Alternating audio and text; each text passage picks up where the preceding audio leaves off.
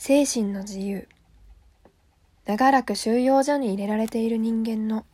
典型的な特徴を心理学の観点から記述し精神病理学の立場で解明しようとするこの試みは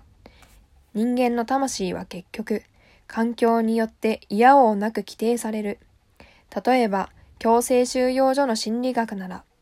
収容所生活が得意な社会環境として人間の行動を強制的な型にはめるとの印象を与えるかもしれない。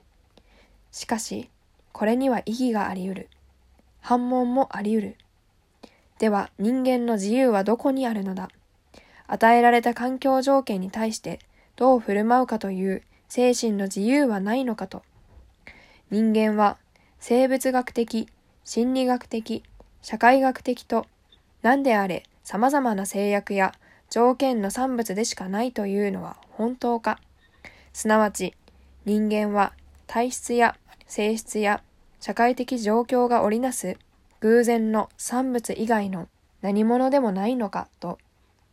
そしてとりわけ人間の精神が収容所という得意な社会環境に反応するとき、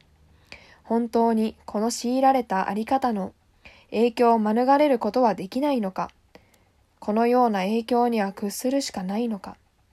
収容所を支配していた生存、状況では他にどうしようもなかったのかと。こうした疑問に対しては、経験を踏まえ、また理論に照らして答える用意がある。経験からすると、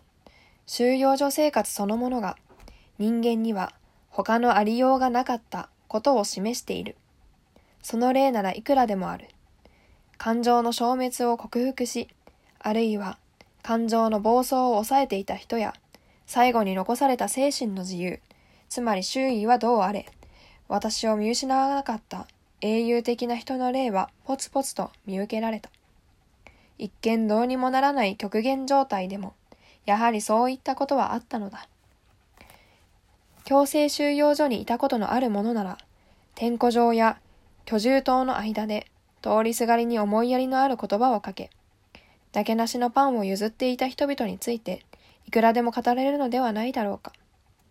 そんな人は、たとえほんの一握りだったにせよ、人は強制収容所に人間をぶち込んで全てを奪うことができるが、たった一つ、与えられた環境でいかに振る舞うかという人間としての最後の自由だけは奪えない。実際にそのような例はあったということを証明するには十分だ。